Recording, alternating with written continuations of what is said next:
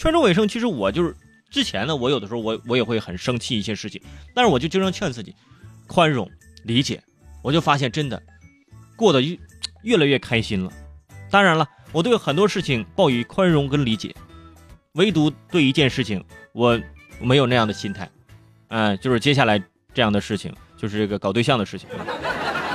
哎，最近我在朋友圈刷到啊，说这个东南大学有一对情侣啊，双双是直接保送博士进入到了清华大学热能工程系，而他们恋爱呢，就是因为有共同语言，什么呢？学习，是吧？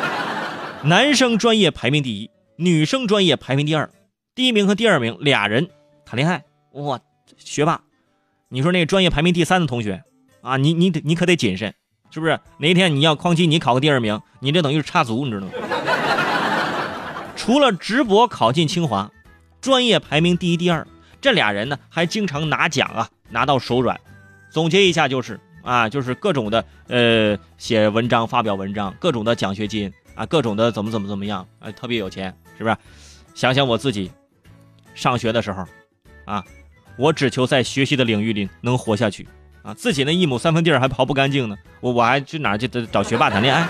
对，所以再次证明了学霸配学霸。那才是正确的打开方式，学渣配学霸，那肯定是童话，是吧？童话里都是骗人的吗？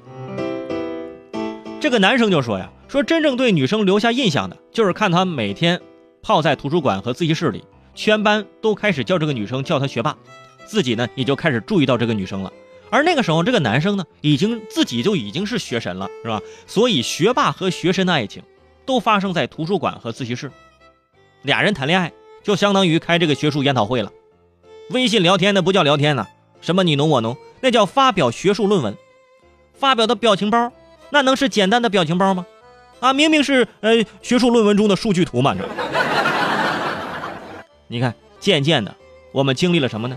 我们经历过学霸秀成绩，情侣秀恩爱，哪知道现在学霸都开始秀恩爱了。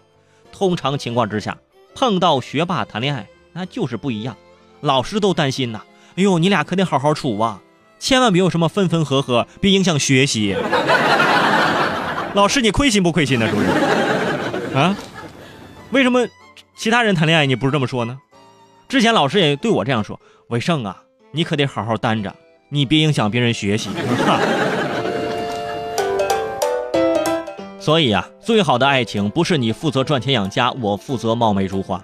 而是你很好，我也不差，哎，我觉得这这这个故事非常的励志啊！这个我觉得这狗粮我吃了啊，虽然说有点噎得慌。而纵观整条新闻，到最后其实还告诉我们一件什么事儿呢？啊，这个新闻到底还在告诉我们什么呢？就是告诉我们呢，就是告诉你，你既考不上清华，你也没有对象。哎